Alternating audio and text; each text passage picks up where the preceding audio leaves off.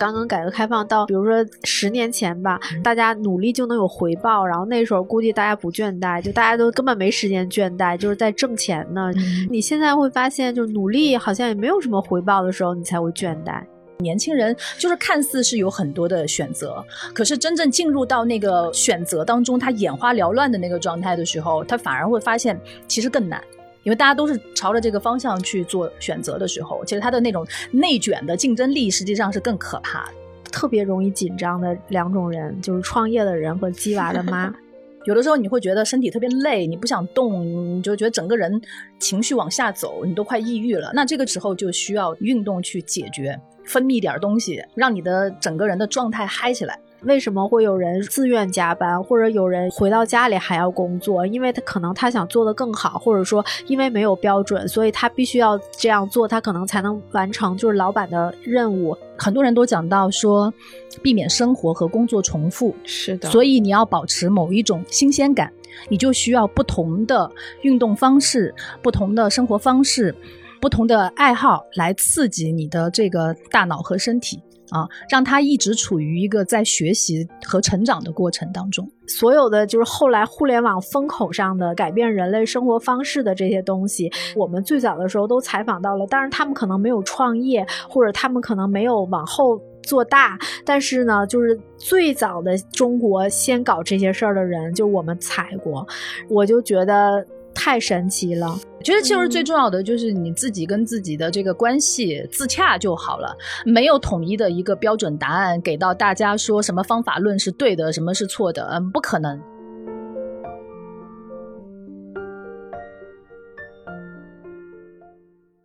大家好，我是易伟，欢迎来到 Talk 三联。我们每一期会邀请三联生活周刊的记者，用智性与个性的视角讨论正在变化的生活与世界。今年我们最后一期封面是年度生活方式，我们应该用什么态度面对一年的结束？不如逃离倦怠。这一期我们四个关键词是适度、降噪、停顿和滋养。今天特别开心能够邀请到我们这一次封面主笔，也是已经写了九年生活方式的记者杨璐。大家好，我是杨璐。另外一位呢是长期关注生活方式，自己也特别会生活的记者卡生。大家好，我是卡生。好，今天跟两位聊一聊，因为我感觉这几年大家对生活方式这四个字儿可能是比较关注的，也是一种比较推崇的生活方式。那今天呢，我们先来聊一聊我们这期的主题是逃离倦怠，因为可能从去年开始，我们杂志就关注到大家的生活方式距离疫情之前会有一些变化，包括心态上都会有一些各种各样的情绪问题啊，或者心你状态有一些相对低沉的状况。我们可以先跟杨璐老师来聊一聊这一期做封面的时候，你们的想法是怎样的？啊，这期封面其实是这样的，就是因为每年年底就是都要搞一期嘛，都要总结一下这一年就是大家都比较关心的一件事，然后提出一个就是生活方式的，提出一个倡导性的东西。杨璐老师是第九年做我们年度生活方式了，这么久了，嚯，厉害了！是，明年给你来一个切个蛋糕十周年纪念日。从最早到现在这九年时间里，你有什么感受吗？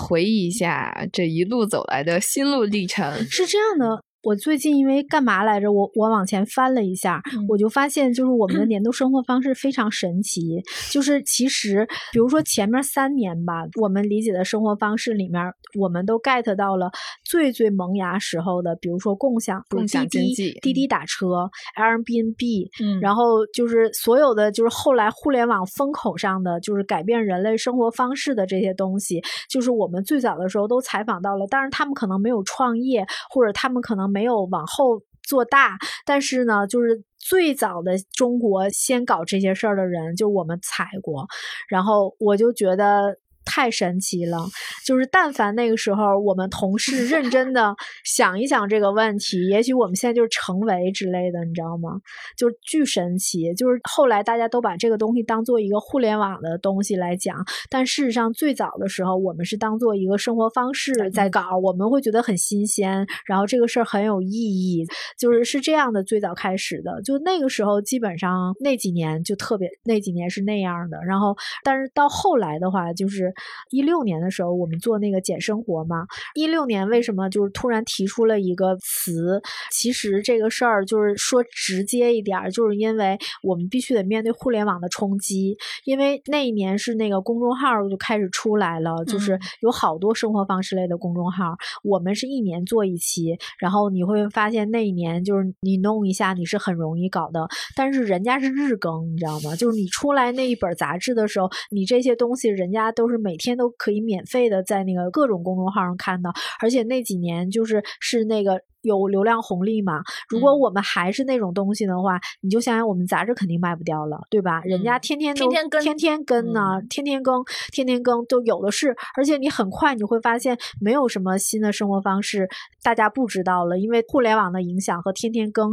这块矿马上很快就挖空了。这世界上哪有那么多生活方式？生活方式啊！你去好莱坞看一看，不也就这些东西嘛？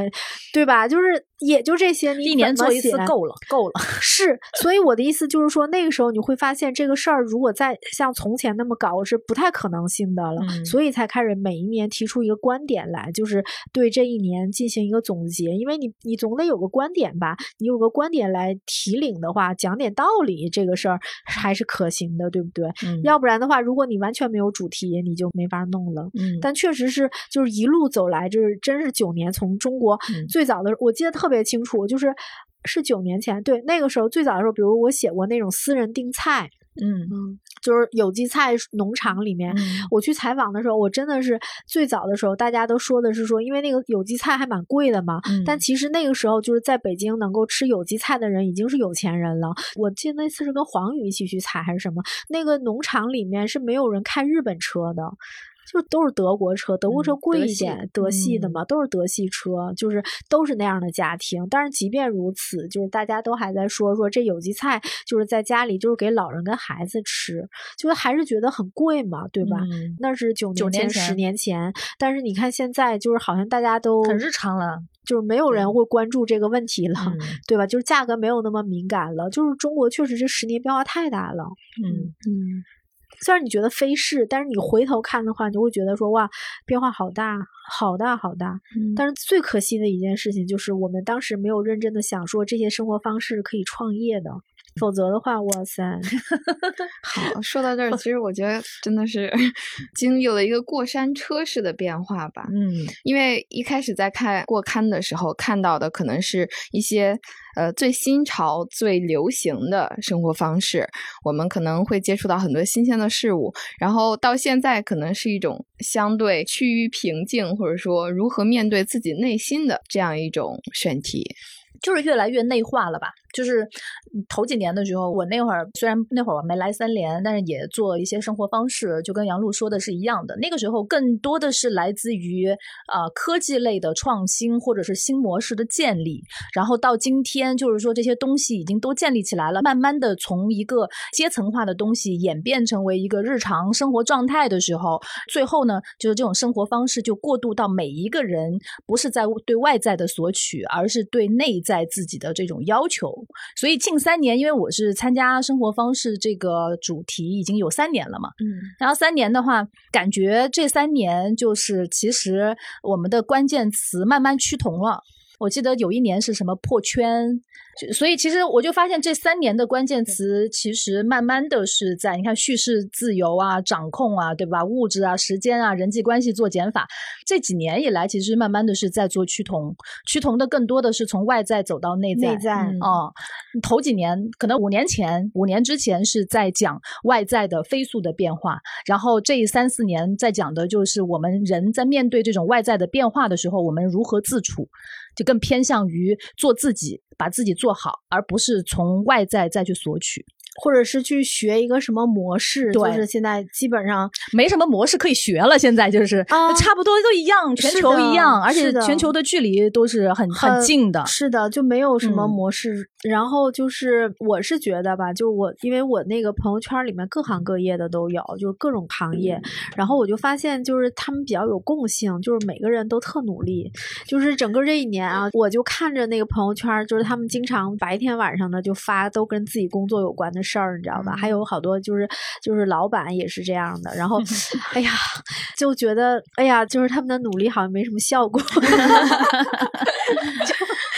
可能包括我们也在内，你知道吗？就是我们每一期，然后大家每个同事都发朋友圈，然后说我们这期杂志是什么，然后别人可能会觉得说，哎，根本就没有人买，就是这种，你知道吧？我就觉得真的是这样的。然后就大家都特别难，就是很努力，很努力，很努力，但是其实什么爆款呢？真的就是除了他们自己行业或者自己知道以外，可能大家也都不知道。对，然后我就想说，嗯，好像这个可以写一下，然后就就想到说。那个写到这个倦怠的问题，因为压力大和倦怠还是两回事儿。因为压力大，比如说像刚刚改革开放到到，比如说十年前吧，然后大家努力就能有回报，然后那时候估计大家不倦怠，就大家都。根本没时间倦怠，就是在挣钱呢，就是是那种感觉。然后你现在会发现，就是努力好像也没有什么回报的时候，你才会倦怠。所以我就觉得说可以写一下，大约是怎么。而且今年其实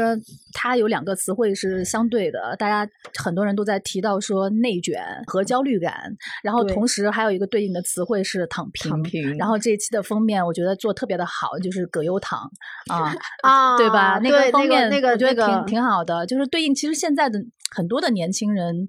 我认识的那个年纪稍微小一些的九零九五后的啊，甚至刚刚大学毕业的，我觉得他们的心态和我们当年刚毕业的时候的状态是不一样的。就是他们现在会认为说，躺平反而是他们这一代人，就包括里面提到的词汇，什么适度啊、停顿啊、滋养啊，就是他们很快就可以进入到这种情绪和状态里面，和我们当年刚毕业的时候是区别非常大的。好像现在的人，大家好像没有什么劲头。就虽然也很积极了，也很自我向上，就是自我提升，什么内驱力都有，但是你还是觉得累。就是，但是我们那个时候好像不这样。可能跟我们的时代有一点关联，就是那会儿有很多，我认为在我大学刚毕业那会儿，有很多新的东西出来，就那种新的东西会促使你不断的去做调整和反思。对，那个时候你可能会为了一个摇滚现场或者是戏剧现场，就是有很多的东西是刚刚出来的。然后现在呢，就是到了我们到了我这样人到中年的状态的时候，我再看这种东西，就包括我自己，我就觉得我的状态和刚刚大学毕业的那会儿。就已经完全不同了。我现在就是更能理解这些年轻人的这种有一种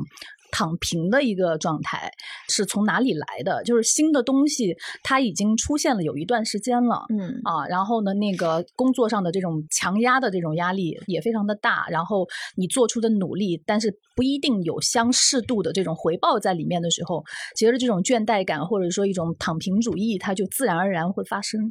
因为我找了一个专业研究过劳的人嘛，你会发现，就是他们把过劳说的很清楚，就是比如说大家原来就纠结，就是说马云说那个九九六是福报，大家觉得就是 瞎胡扯，你知道吧？但是呢，为什么会有这样的区别呢？我相信就是马云是真心认为九九六是福报，然后因为这是他站在他自己的喜好上，他肯定是一个特别爱工作的人嘛，然后这个就叫做主动主动性的过劳，就就主动性的就是要工作狂，就是他真的是自己爱。然后呢，还有一种人呢是被动性的过劳，就是比如说是在一个工厂里面的工人加加工业什么制造业，然后十二个小时的那一种，这是一种嘛。然后还有一种过劳，其实我就觉得，哎呀，真是戳人，就是就是他讲的是主动和被动都有的这一种，然后这一种就是非常的隐蔽，就是日本的过劳死，然后包括我们就是这种，其实都特别接近，他就是有主动有被动，然后这件事儿的一个前提。题，就是说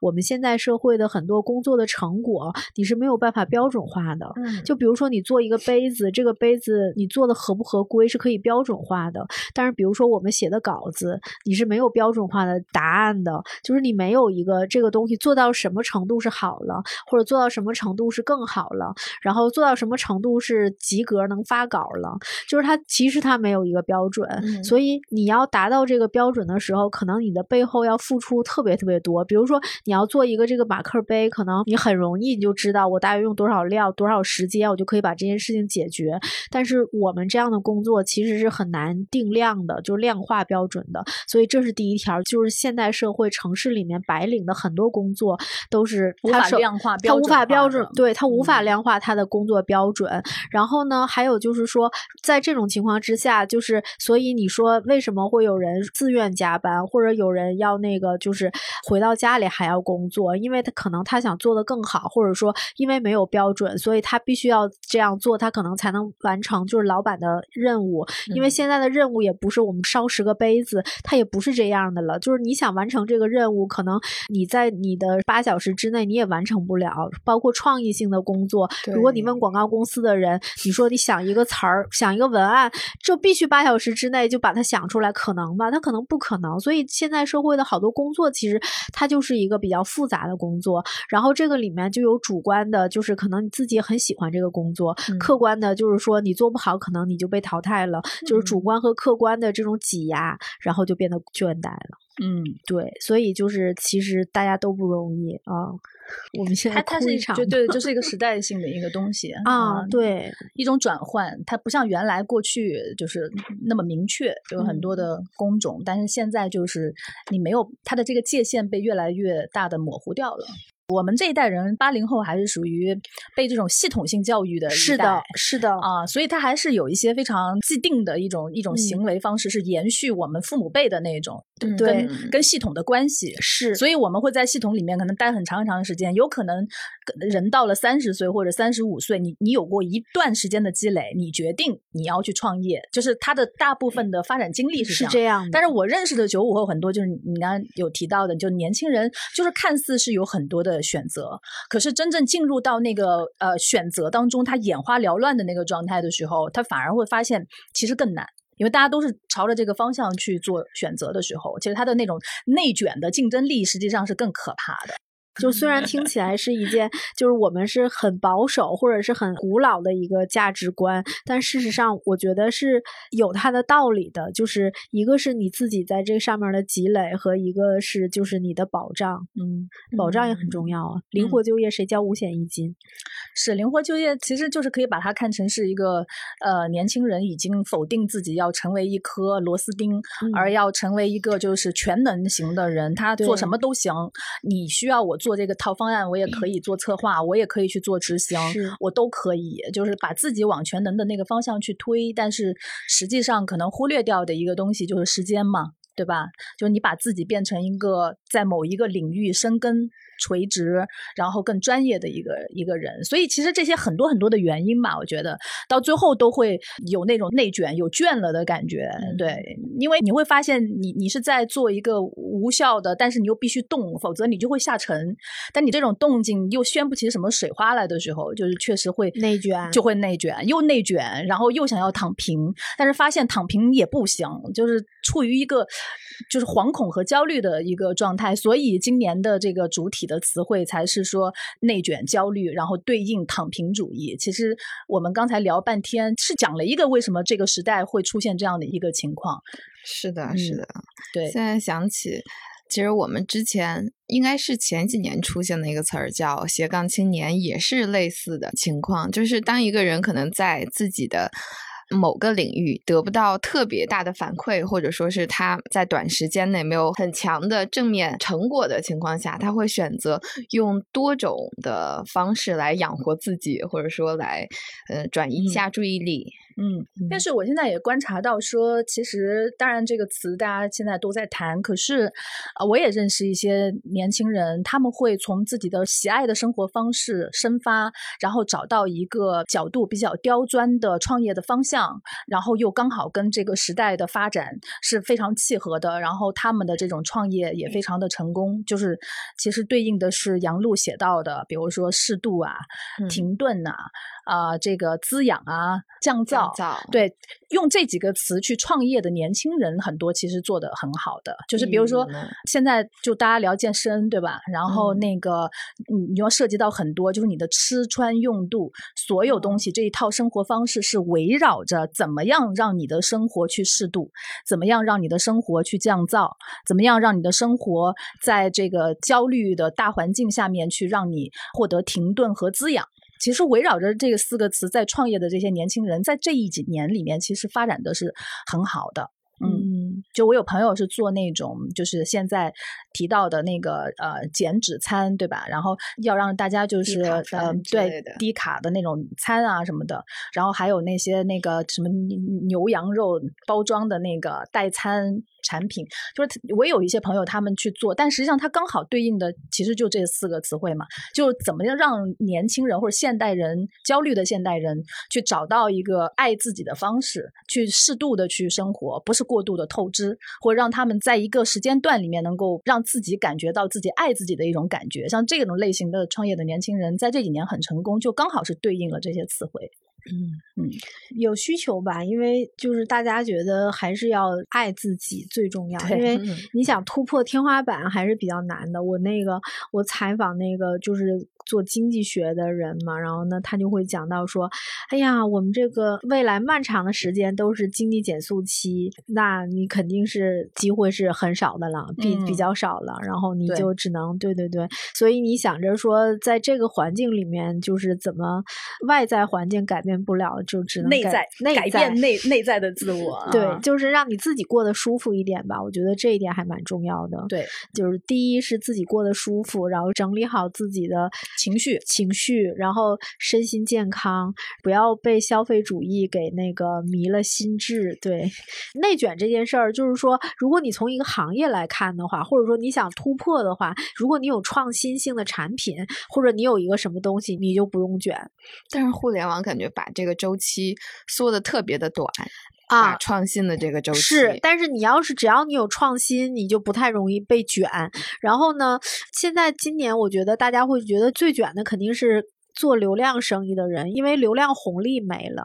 就是流量到了天花板，所以我估计他们会很卷。嗯，做流量生意影视方面嘛，还有什么短视频呀什么的那些人，主要还是流量的这个区域。对呀啊，那一块儿可能会多一点。对我采访的人，比如说这次写到的演员吴越，还有舞蹈家赵良，就是他们其实已经过了那种卷的状态了，就是因为他们到最后归属的这个词叫适度嘛，就这已经是他们其实。早就意识到自己的人生的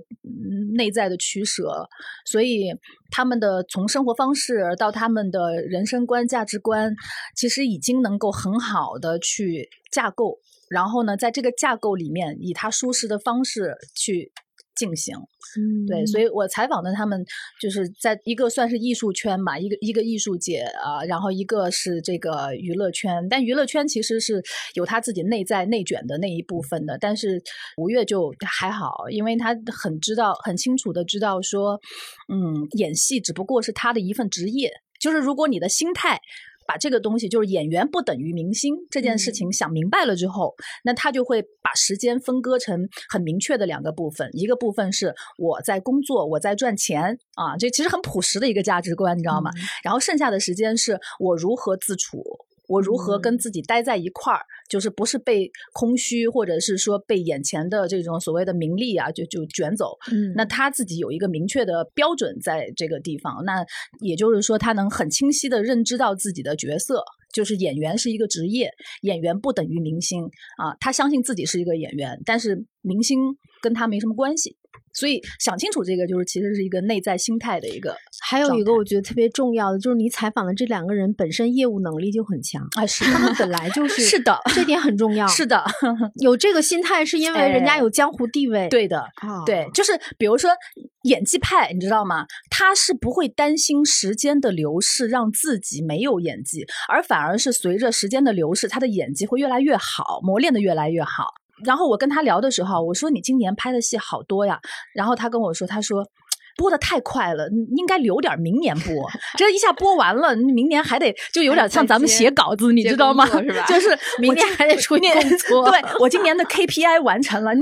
为什么不把它一就是有一些留压到明压到明年去，然后明年可以少干点？哎，对对对，是这样子。然后他就说啊，那今年这个拍完了之后，他明年有三个月的时间是留给自己的。留给自己在家里边儿，哎，养养身体啊，种种花啊，看看书啊什么的，所以他就把时间分割切的特别的好，然后让你感觉到这个人，你跟他说话你不会焦虑，就有的人你跟他沟通就很焦虑，你会越沟通越焦虑，但是你跟那些已经懂得怎么样跟时间和生活相处的人沟通，你就会觉得特别的通畅。因为他把这个事儿想明白了，他不拧巴。最可怕的一件事情就是你在拧巴的过程里面，然后你又不得不去完成一些事情的时候，那个状态会让你跟他沟通的人也会很焦虑。嗯，也会造成自己的一种不断的内耗。对他们想明白了，所以这个专业好真的是专业好很重要呀。对对，而且这种专业好也是通过时间和资历、经验积累，和他的人这个人是一脉相承的。就是他的思维、他的想法和他演的戏，你都会感觉不拧巴。啊，就是一份工作，我把我自己的这份工作做好，剩余的这个世界是什么？是我自己啊，我需要的是我自己内在的成长，这就很好啊。对，因为有一些演员，你就会觉得他很适合三连写，反正吴越我就会觉得他就特别适合三连的风格。对对对，就看起来他就是一个这样的人，是是是，是吧？是的，嗯，而且那种文艺，它不是人设。他不是说我设一个人设在那儿，我要文艺。那天天拿本书，就好多人人设是假的，就是特别可怕。对，现在其实做人设就是风险系数很大，你随时都会面临塌房，你知道吗？所以就是还是要就是真实的回归到自己是什么样子，就做自己就好了啊。所以任何的职业行当其实都是一样的，别把自己太当回事儿。缺了你这个世界照样转啊！把自己的心态放平，然后做好自己手头上的工作。然后呢，一切都会既低调又平稳，还不会塌房。是是是，真的是这样。是，其实无论是艺人、演员，还有普通人也好，我觉得这种心态是特重要的。对，就是心态的问题。就是我们说的这些所有的词都是心态，其实都是心态。嗯，没没有谁教会你说你应该怎么样做，而是你到了什么样的人生的节点的时候，你自然而然会去选择。让你自己舒适惬意待着的一种方式去生活。反正我也不理解那种特别紧张的人，但是真的有人特别紧张。我见过，就是我没有办法理解。但是我采访我，我想想，我采访什么上 特别容易遇到特别紧张的人？第一是创业的人，那没办法，他拿了资本拿了钱那么贵，肯定是很那个的，有压力。第二个呢，就是鸡娃的妈，哇。你这一扫一大片呀，你这个火力扫的可太开了。但是 真的，我跟你讲，就是但凡一个女的，如果她特别鸡娃，你就跟她聊吧，你就会发现她对于所有的事情，就是我觉得鸡娃就是个价值观，你知道吧？因为我为什么特别讨厌写教育类的选题，就是因为这个事儿跟我的价值观严重的冲突。对，然后你会发现，就是鸡娃不是一个行为，它背后就是价值观。就这个人，他一定是对所有的。事情上面的看法，他跟我都是严重相反的。嗯，就这种人，就是他对所有的事都焦虑，他不仅仅只是为了他孩子的学习而焦虑。反正就是特别容易紧张的两种人，就是创业的人和鸡娃的妈，都是就是。你就是跟他一聊聊完之后，你回家就得躺好几天，你就觉得创业的人还好，对创业的人还好，因为创业的人呢，就是他干的这个事儿，首先你可能比较对认可的，然后而且他可能有好多事儿，我觉得嗯，对这个社会还蛮有价值的。然后他焦虑是为了把这个事儿办好，我就觉得这种就你你还是能够接受的，你知道吧？另外那个是真接受不了，听完之后回家真的躺好几天。知道为什么贵刊？结婚率和生娃率都不高嘛，就是因为不太想跟着大家一块儿去争抢啊。嗯，对对，其实我们再回到刚刚我们说到艺人这个话题，因为我觉得在无论是在工作还是生活中，自身价值被看到，自己特殊的那种属性被看到是很重要的事儿。但是如果呃，比如说在互联网大厂，大家都成为一个小小的螺丝钉，可能每天都做着重复的工作，它其实是会不断的消耗自己的心智的。对，真的是。但是他需要培养啊，就比如说，你也可以把自己的生活节奏安排的很有序。我也认识这样子的年轻人，就是他把自己的生活，比比如说，呃，他可能不一定有那么高的收入啊，嗯他可以选择跟人合租，对吧？但是他会挑三环附近的合租房，然后呢，给自己一些培养一些兴趣爱好。就是嗯在工作之外找一些对他可以把自己的生活板块儿也划分得很清楚。对，也有这样子的人做的很好的，就是他们会就我我那个瑜伽馆的很多的年轻的小同伴们，他们也一样啊，就他们的生活也有可能是朝九晚六啊，或者朝九晚五的，但是他们可以把自己的节奏划分好。我觉得还是分人，嗯你就不能说你是不是被卷了？你竞你在一个呃竞争力很强的，然后大厂类的这种需要加班去投入更多的时间和精力的地方，你就不能够就是更好的去就是满足自己内在成长的这种状态吗？也未必，就还是可以把自己的生活节奏调整的很好。主要是看自己的嗯调整。嗯是的。原来疫情之前，还有那种小朋友，他每一年他都会给自己安排一个固定的时间段去休息，呃就是去海边躺着。啊，对，也有。其实这还是要看自己的这一种内在的心态的调整。嗯，无论是不是单身，无论是什么样的工作，其实你都可以选择那种降噪一样的生活。对嗯，因为说到降噪，我首先就是杨璐老师的，应该是锁手机的盒子。他那个太绝了，是你现在还用吗？有用吗？不，用，但是我我因为我现在想到了一个，就是更好的。对，就是我不已经不用物理上的东西了，就是哦我是用那个，就是我把手机调到静音，然后我就把手机当做邮箱用，啊而且我觉得一个客观原因是因为我比原来要忙，我没有，我确实是耽误不起这个时间在这个手机上，然后我就把它，我觉得有两点，就是呃，因为我这次降噪其实是采访了一个霍普金斯的，就是他是协和的博士，然后又在霍普金斯念了一个硕士嘛，这个人，然后这个人呢，就是他会讲到就是大脑的健康问题，就嗯是因为你不停的有这种。信息的刺激的话，就是大脑会特别累。这个事儿不是一个大家文艺感觉的那个累，是嗯大脑真的会发生一些变化。然后，所以呢，就是他就说那个就是你这个信息对大脑的刺激其实是很大的。我就觉得他讲的其实是挺有道理的。一个是就是我把手机静音之后嘛，就是我没有信息的刺激了，嗯然后我就一个是我不管干嘛都行都可以，然后另外一个就是变化比较大的就是我也不太用耳机了，就是因为现在不是很多人说，就是有一段时间就是说你即便自己待着，你要放一个背景音，你才能干嘛干嘛嘛，对吧？嗯然后我就现在我现在连那个东西我都自己不用了自带 BGM，啊，我就那个东西就我就是那个东西我也不用了，就是比如说那个之前走路可能也会戴个耳机什么的，一个是就是说会影响听力，但是这个就算了，就是这个除了这个事儿以外，我就是还是希望能够有一个就比较安静的时间，然后比如说路上什么的，我我就看一看外面，就是那种，然后你这样的去做一段时间之后，你突然你就会发现，就是好像大脑是有感觉的，嗯就是你突然觉得那个脑子里面就安静下来了，真的是这样，真的你嗯们可以试一下。就比如说，包括比如听音乐，就是之前你你还是会听一些有歌词的音乐，对吧？嗯然后你会发现，嗯，我现在还蛮喜欢听就是古典音乐的的，对，嗯就是古典音乐，就是嗯你会发现说你你的那个大脑还是会有变化的，嗯这真的会有，而且他们说那个怎么变到最后是自己的感觉是怎样的或者是什么？就是安静。我现在会非常敏感，比如说我今天下午要回二十个人的微信，就是这种微信跳出来，我会觉得我的大脑是敏感，就是我、嗯我会觉得这个每一个这个东西闪对我来讲都就刺激。是因为你你的大脑的信息不负重。就是你的，你你在培养一段时间之后，信息不负重，所以来了新的信息之后呢，你会集中在一段时间里面去做回复，然后你会反应各方面会比较敏感，会比较快。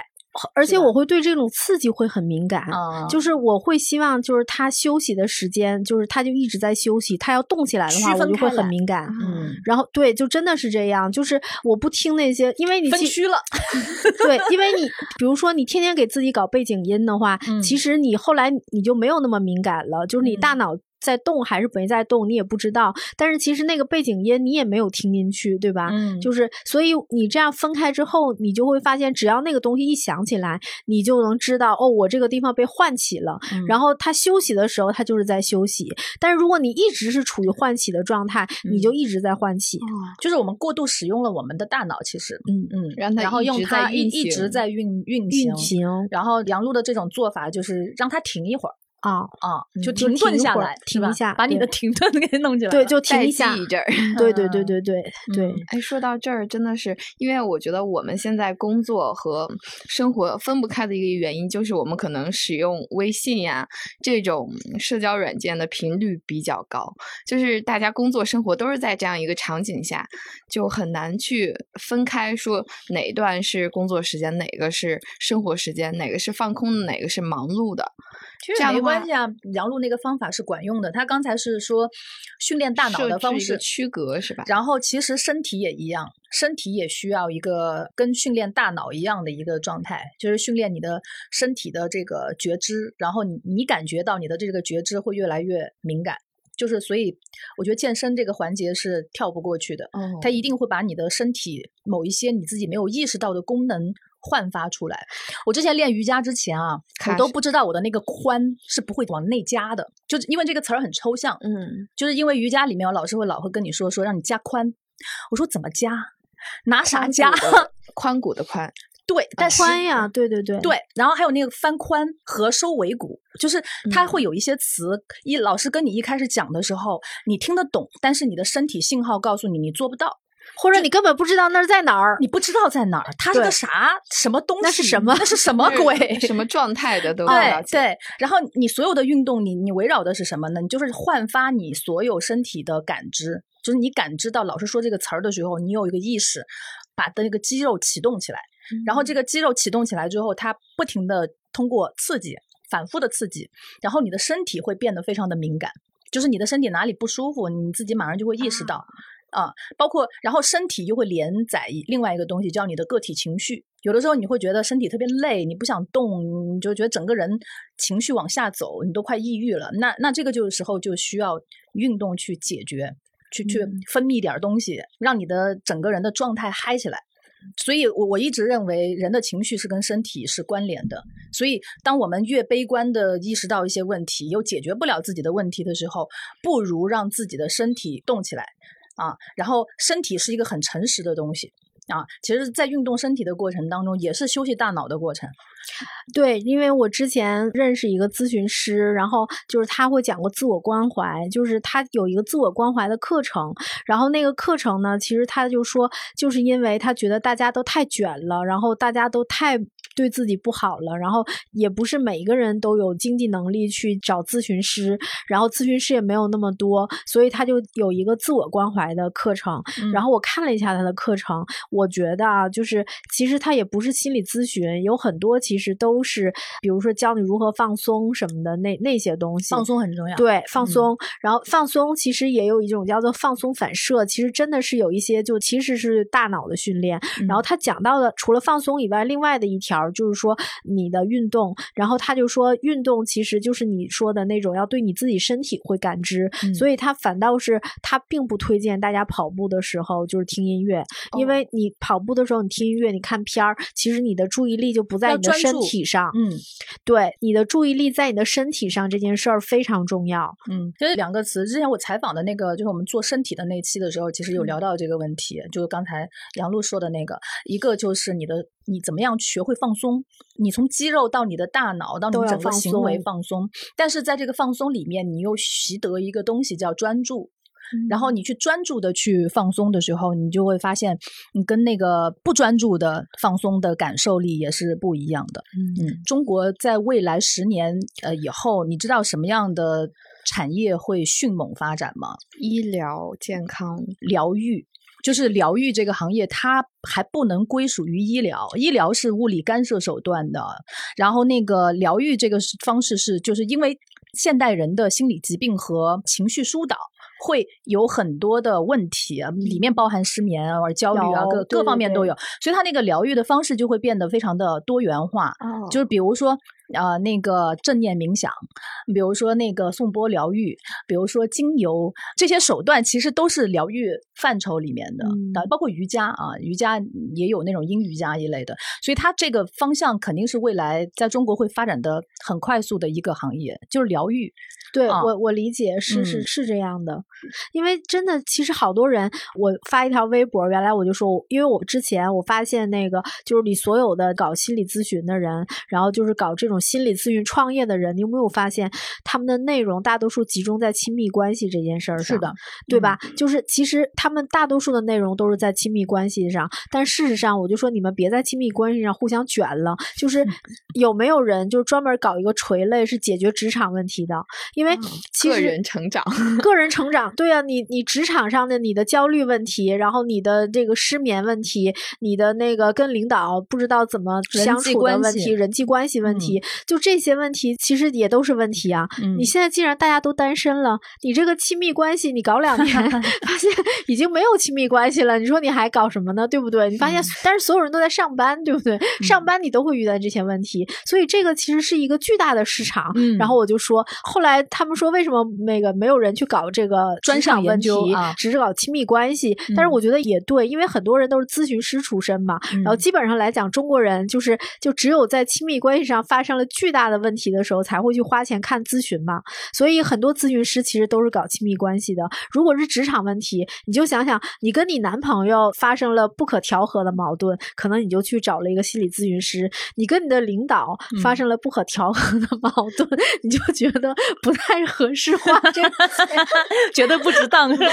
对对对，不值当。你想啊，领导都已经要扣我的工资了，嗯我还要一个小时付六百块钱去嗯调和这个矛盾，就是你就会不值当。就我觉得嗯有道理，所以我觉得如果能够解决的掉这个问题，就是就是职场问题，如果不用就面对面的咨询师的方法去嗯可以帮人解决，我就觉得是个超级大的市场，真的。嗯，对不对你应该可以启发到很多的那个对，很多我跟你听众讲，对吧那个对，嗯所以我就说，你有没有一些自助的方法，或者一些小锦囊，或者怎么样，你能让一个人就知道说我在职场上应该怎么相处，我怎么抵抗焦虑，我怎么抵抗抑郁，我能怎么样？就是我觉得这一点特别重要。那你想想，那么多大厂就是跳楼的，对吧？如嗯果要是之前有一个这样的人，或者有一个这样的机构，能够给他们进行一些心理干预，嗯，然后或者是有一些什么方法，可能就不会出现这个问题，不会出。现最后的那个悲剧。啊，对呀、就他不嗯会发展成抑郁症呀、但是这样类型的人，他不会主动去求救的，你知道吗？就尤其是在职场焦虑这一块儿，他很难自主的去求救，就是因为他意识不到这是一个问题问题。但是对对对，这点比较难，所以我觉得一个是这方面的科普，就是咱们中国人不，我们作为一个从一个很穷的呃基础上长起来的人，嗯我们有多少需求其实都是被教育的，对吧？所嗯以这个的问题是第一，就是有没有市场教育，告诉大家说，哎，你这个问题，你跟你的领导。可能有一些方面相处不好，或者说你你看你的同事不顺眼，然后可能这是一个信号，就是嗯你是不是可能去研究一下是怎么回事儿？这是第一点，就是有没有教育市场，有没有解决方案。然后，嗯因为我看到他们讲说，抑郁的前驱信号到抑郁症的时间，就是他们说最长可能有十一年的时间，就是你从你的不舒服了到你求助，那很漫长，很漫长。所以可能有没有就之前的不舒服，可能大家就会觉得忽略说掉了忽略掉了，嗯或者不觉得这是个问题。但是可能如果你把它看成一个病，你会觉得说，哦，这个东西就是萌芽的时候，我是不是应该就解决一下？对不具有专业知识的人其实是识别不出这种信号的。对，所以我就说我们这方面其实特别缺。嗯但是我觉得起码就是我不知道啊，就是像大厂这么有钱，对吧？就是你怎么没有一个干预的，就是你弄一个这样的一个。我不知道他们有没有什么工会、HR 什么政委，哦，专专门找人谈心是吗？对，我觉得，我觉得这，我觉得是需要的吧。你压力又很大，对吧？你都把人压榨成那样，但是这种事情，我觉得到最后其实更多的还是靠自己，靠自己是。但是我觉得你起码是要企业也有一些责任，或者是说你起码可以帮助大家种下一个种下，嗯，对，让大家重视，嗯，我觉得蛮重要的。要不聊聊你们自己调节的方式吧？因为我知道卡申自己本身就是热爱生活的人。嗯嗯，对，这个其实现在因为我们的这个工作性质比较特别，我们不用坐班儿，然后呢，和生活其实是其实是分不开的，所以就会把时间的整个模块打造的比一般有工作的人，就是有坐班的这种的人，可能要更加的明确，因为没有人来帮助你去分区分区分这个事情。但如果你自己不做的话，对我们来说就很容易产生一种非常懒惰的情绪，或者说情绪就会有时候会比较情绪化，就是荡下去的时候就很难再起来。所以我就会把自己的时间段分配的比较的呃均匀，比如说告诉自己，我一周大概要练五次瑜伽。然后可能还有要三次去练这个呃肌肉训练，或者是去练 CrossFit，就得把这个时间安排的特别的清晰。然后这样子的话，我的生活每一天都会是在一个有秩序感的状态下面，然后我才能在这种秩序里面去很好的去去完成我自己的工作。然后这样的话也会让我自己心里面特别舒服，因为我没有因为没有人管我啊而变成一个这个懒惰的人啊，所以就其实是内在。自我驱动力在 push 着我，必须要有计划性的去完成所有的事情。啊，比如说我今年学会了游泳，我明年的计划是要学会打拳，就是每一年你要给自己一些新的刺激。啊，这种刺激就是你要针对你身体的不同的部分和你的这个心理层面上的不同的部分，去介入一些外在的刺激。这个外在的刺激是很重要的，因为我们的生活很多人都讲到说，避免生活和工作重复。是的，所以你要保持某一种新鲜感，你就需要不同的运动方式、不同的生活方式，啊，不同的爱好来刺激你的这个大脑和身体。啊，让它一直处于一个在学习和成长的过程当中。嗯嗯。那杨璐老师呢？平时在写稿之外、采访之外，还会他事儿可多了。不是，我是因 为就是我实在是写稿的负担太重了，我就经常会跟别人讲说，我就是在坐牢，就是写稿牢。因为因为那个你要是写主文的话嘛，就是然后你每一个主文都是不同的领域，然后你都要了解一个新的领域，所以我就是那个就是工作没有衡量标准的那种人。所以你就是你要做大量的工作，可能你要看。二三十本书，你没有什么时间出去的那一种。就是我特别同意卡生的这种说法，就是说卡生可能是去认识不同的朋友，然后来觉得说哦，每一个人的想法不一样。因为我本来采访的就是不同行业的人。好处就在于说，对对对，就比如说我跟那个采访对象聊，一个是就是我会比较喜欢跟他聊，那所有的跟稿子相关的内容，比如他工作上面的行业的知识，你肯定是要聊的。但是我特别喜欢知道他是怎么想的，你为什么这样想问题？然后你会发现，哦，原来不同的成长背景和不同行业的人、不同的专业的人，他看到问题的角度确实是不一样的。然后你就是这个里面会有一些新鲜的刺激给你，然后你就会觉得。你你还不是在坐牢，就是你还是能干点别的。最后，我们就来聊一聊停顿吧。停顿 啊，行，不讲暂停实验室，但是我们就说采访对象吧。就是我觉得他们的代表的这个方式还是蛮好的。就是其实其实等于说他是用这种呃心理学的方法，然后他在做一个就是你可以自助的，然后来做的一件事儿。因为我大约的知道它的原理是什么，就是他觉得啊，就就是其实你你有问题的很多人就是没有到抑郁症吃药的那个阶段之前的人。的问题很多，其实来自于思想僵化，就是你见到的所有的事情，你的归因的方式可能都比较僵化，或者是你你是在一种惯性的里面生活。然后他举个例子，我觉得也蛮好的，就是比如说我们上学，就是它其实是动物的条件反射。就是说，比如说我们小的时候知道什么样的规则，就是我做对了就有奖励，做错了就有那个就是要惩罚，对吧？然后你就后来你就学会了这个规则。然后比如说我们上了这么多年的学，然后我们对于很多事情的，就是是惯性的，你会是一个。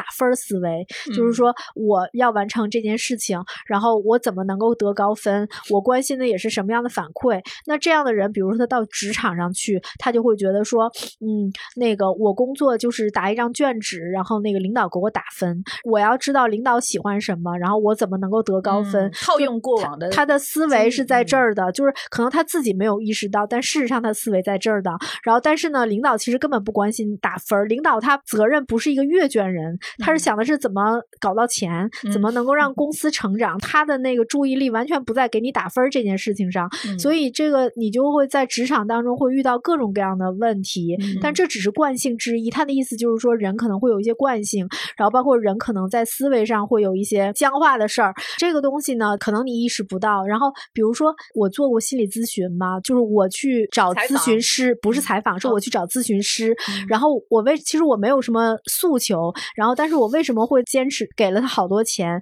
就是还是有钱，稿子写的多就是有钱。他第一次 讲的时候，就是但是比如说陈赛就觉得这个是咨询师的话术，可我觉得是有价值的。他怎么跟你讲的？就是他问我的所有的问题，我觉得哇，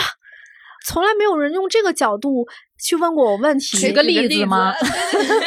对，举个例子，比如说。他会问我说：“你为什么会经常讲？比如说，我们经常会讲一个事儿，就是说，我们不讲我如何如何如何，就讲说那件事儿怎么怎么样。”他说：“为什么你讲这件事儿的时候就是没有主语？”嗯，大约是这样的意思。他对你的观察还是比较精微的，对，吧？但是你想想，因为我们经常，我后来想，哎。对呀，你问的这个问题是很很有意思的，就是我从来没有问人问过这个问题。你想出答案了吗？你怎么回答他？然后后来我会发现，就是有很多从事文字工作的人讲话的时候，都不是以我我怎么怎么样，就是你经常因为客观的描述是吗？对，因为你经常就是你整理录音的时候，你会发现他讲一件事儿其实是他，但是他会讲说说你怎么怎么怎么怎么样，他用你怎么怎么样，就是他突然讲这句话的时候，就是他用的是你，哎。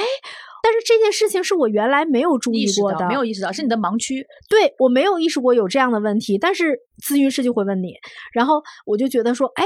这个问题我从来都不知道，然后你就会去想，对不对？其实你就可以理解成，他并不是说让你得出一个什么样的结论，你自己是什么人，不是，他其实是在训练你不要僵化，训练你自知的那部分。嗯，他把你的不自知的那个地方给你抛出来，然后至于这个不自知的东西，你有没有意识到或者感受到？是的，或者能不能刺激到你？对，这就是另外一码事。所以就是为什么你就觉得哇，这个人问的问题太有意思了，你从来没有想过，就真的就是这样的，就是尤其是在你比较放松的情况下，因为你没有什么迫切要解决的事儿嘛，所以你就很放松嘛。但是你突然发现有一个人经常会问你一些很奇怪的问题，但是你就觉得说哦，原来是这样的，所以后来。我就觉得，我在采访当中经常会问采访对象：“你为什么会这样想问题？”就是因为，因为他们的想法，就是他们的那个思维模式跟我不一样。然后我就觉得他很有意思这件事情。他也有一套他自己惯性的一套思路。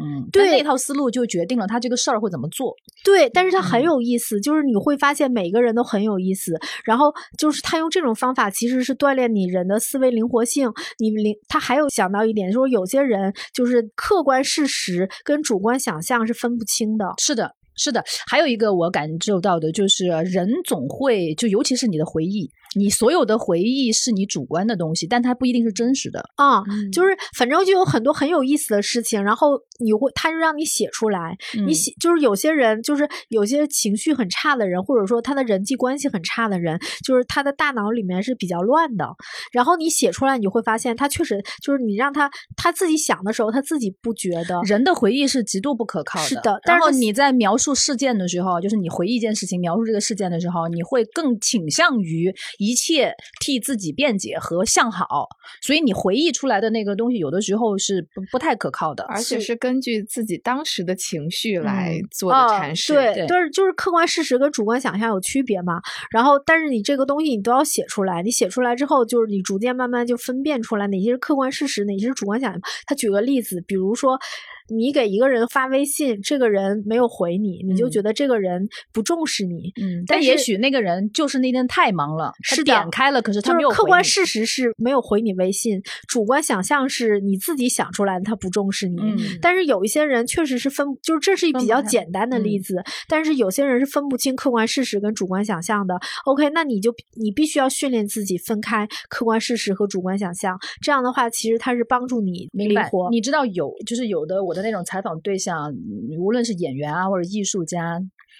他们能很好的创作出一个东西来，其实就是具备了你刚才说的有两个东西。第一个呢，他会转换思路视角，就是他的嗯大脑是对很多事情是开放的。就他包括他的想象，他要创作的东西，他不去给他设置限制和障碍。我这次写到赵良的时候，就是我觉得他的那种天马行空的想象力是来自于哪里？就他不给自己设限，嗯就标签对他来说不重要。第二个呢，就是艺术家一般会倾向内在自我化，就是变成一个自我型人格，就是他不太 care 和关注别人对他的评判。那么他同时他也不去评判别人，比如说，如果我发一个信息给你，你没有及时回复给我，我甚至于我都不会去想说他不在乎我，就这个事情不在他的思考范畴之内，因为他自我嘛，对他根他就本就关注不到这个事儿，不不 care 对这件事，然后他就可以很专注的做自己的事情，他就会对外在的别人对他的评价以及他对别人的评价做一个区隔啊。嗯。所以就是那种很专注的人，其实他会有这样的一个特点，是对应你刚才说的那个事情，就分不清的人，对对对，因为他很很拎得清楚，就是因为这些有创作性的人，他也不能保证自己能区分开什么主观和客观、嗯事实或者是自己的想象什么的，他区分不开，因为他不 care 这件事儿，他 care 的只是他创作的那一趴事儿。嗯那外界的这种就是凌乱的琐碎的信息，实际上是没有办法干扰到他的，他只在乎他做的这件事情或者他的创作本身。就这一点也挺啊好，但是如果别的人，我们要跟人人打交道，可能需要有很多事儿的时候，就是你会发现他说的这个事儿还是挺重要的，所以就是其实你可以去训练一下。可能我们不太需要，但是有些人要是需要的话，是需倒是可以，对或者是你不找他们，就是你你找一些专业的，或者看一些这样的书，然后去认识一下自己，或者认识试一下思维，我觉得还是挺有意思的一件事儿。行，我觉得听完这一期的听众应该也能从两位，包括两位采访的人和他们听说的故事里，获得一些自己逃离倦怠的一些方式和方法，或者说是怎样自洽吧。嗯嗯，没有方法，但是知道需要搞一下这件事可能性挺对对对，其实就是最重要的就是你自己跟自己的这个关系自洽就好了，没有统一的一个标准答案给到大家说什么方法论是对的，什么是错的，嗯，不可能，没有人可以提供这样子的对于人生意义的神仙百忧解，他没有，我们有的只是说提供一种参考，嗯。但我还是觉得，就是大家还是得把自己的生活整理好，这一点特别重要。